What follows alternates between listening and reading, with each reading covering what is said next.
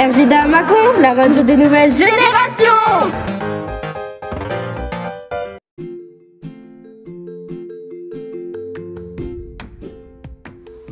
Bonjour, les élèves de maîtresse Brigitte vont vous lire l'histoire, la belle histoire du prince de Motordu. Bonne écoute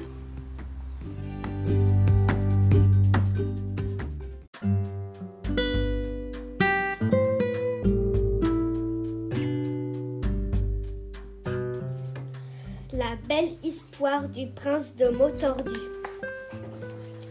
À ne pas douter, le prince de Motordu menait la belle vie. Il habitait un chapeau magnifique au-dessus duquel le dimanche flottaient des crapauds bleu, blanc, rouge qu'on pouvait voir de loin. Le prince de Motordu ne s'ennuyait jamais. Lorsque venait l'hiver, il faisait d'extraordinaires batailles de poules de neige. Le soir, il restait bien au chaud à jouer aux tartes avec ses coussins dans la grande salle à danger du chapeau. Le prince vivait à la campagne. Un jour, on le voyait mener paître son troupeau de boutons. Le lendemain matin, le lendemain, on pouvait l'admirer filant comme le vent sur son râteau à voile. Et quand le dimanche arrivait, il invitait ses amis à déjeuner. Le menu était copieux. Menu du jour. Boulet rôti, purée de petits bois, pâtes fraîches à volonté, suisse de grenouille au dessert, braise du jardin, confiture de mûres de la maison. Un jour, le père du prince de Motordu qui habitait le chapeau voisin dit à son fils Mon fils, il est grand temps de te marier, mais marier, me marier et pour qui quoi donc répondit le prince. Je suis très bien tout seul dans mon chapeau. La mère essaya de le confondre. Si tu venais à tomber salade, lui dit-elle, ton de repasser, repasserai ton singe.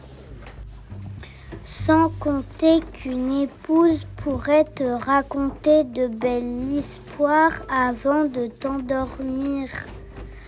Le prince de Mon se montra sensible de ces arguments et prit la ferme résolution de se marier bientôt. Il ferma donc son chapeau à clé, rentra son troupeau de boutons dans l'étable, puis monta dans sa toiture de course pour se mettre en quête d'une fiancée. Hélas, en cours de route, un pneu de sa toiture creva. Quelle tuile ronchonna le prince. Heureusement que j'ai pensé à apporter ma boue de secours. Au même moment, il aperçut une jeune flamme qui avait l'air de cueillir des braises de bois. Bonjour, dit le prince en s'approchant Je suis le prince de Motordu et moi je suis la princesse des écoles. et je suis institutrice dans une école publique gratuite et obligatoire, répondit l'autre. Fort bien, dit le prince. Et que diriez, que diriez-vous d'une promenade dans ce petit poids qu'on voit là-bas? Un petit poids s'étonna le la princesse, mais on ne se promène pas dans un petit poids, c'est un petit bois qu'on voit là-bas. Un petit bois? Pas du tout, répondit le prince. Les petits bois, on les mange, j'en suis d'ailleurs friand et il m'arrive d'en manger tant que j'en tombe salade. J'attrape alors des vilains boutons, moutons qui me démangent toute la nuit. À mon avis, vous souffrez de maux de tête, s'exclama la princesse des écoles. Et je vais vous soigner dans mon école publique, gratuite et obligatoire. Il n'y avait pas beaucoup d'élèves dans l'école de la princesse et on ne, aucun mal à trouver une table libre pour le prince de Motordu, le nouveau de la classe, mais dès qu'il commença à répondre aux questions qu'on lui posait, le prince déclencha l'hilarité parmi ses nouveaux camarades. Il n'avait jamais entendu quelqu'un parler ainsi. Quant à son cahier, il était à chaque ligne plein de taches et de ratures. On eût dit un vrai torchon. Calcul 4 et 4, 8. 4 et 5, bœuf. 5 et 6, bronze. 6 et 6, bouse. Que fabrique un frigo? Un frigo fabrique des petits garçons qu'on met dans l'eau pour rafraîchir. Histoire. Napoléon déclare la guerre aux puces. Il envahit la Lucie, mais les puces mirent le feu à Moscou et l'empereur fut chassé par les vers très froids qu'il faisait cette année. La gla gla gla. Je n'ai pas tout compris. Bonne écriture des.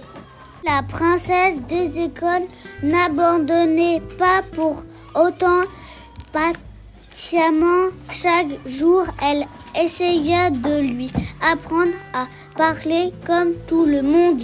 On ne dit pas j'habite à j'habite un papillon, mais j'habite un pavillon. Peu à peu, le prince de Motordu, grâce au effort constant de son institutrice, commença à faire des progrès.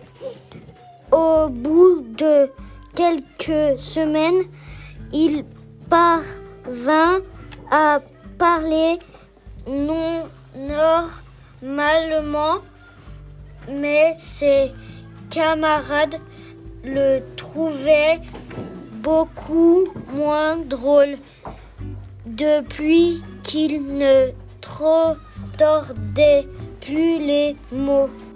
6 est égal à 13.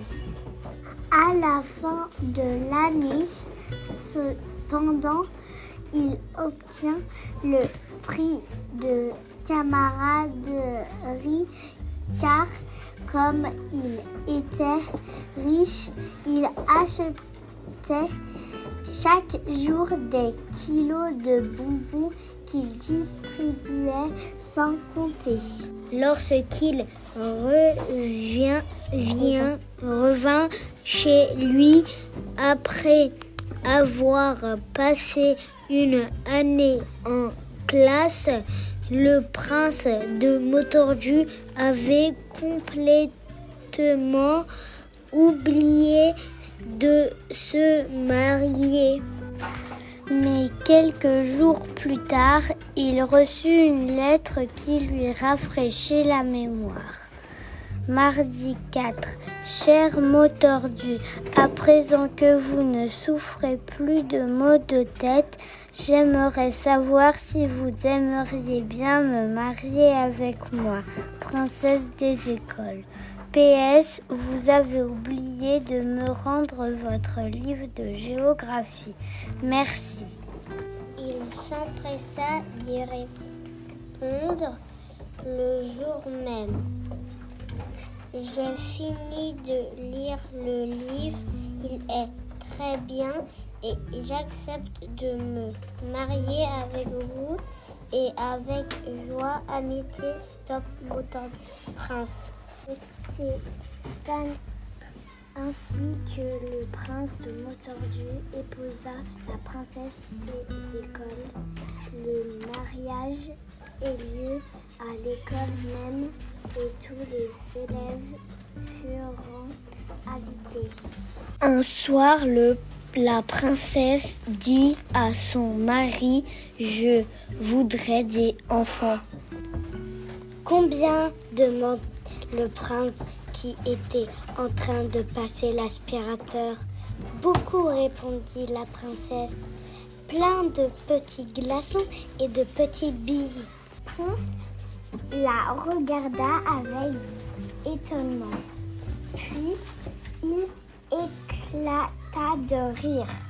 Décidément, dit-il, vous êtes vraiment la femme qu'il me fallait, Madame de Motordu.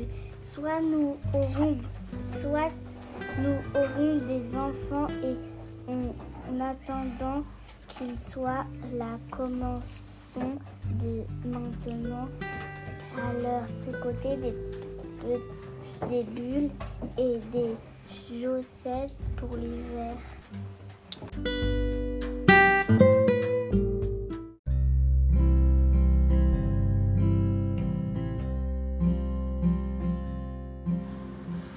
J'espère que ce podcast vous a plu. Retrouvez-nous vite pour de nouvelles lectures.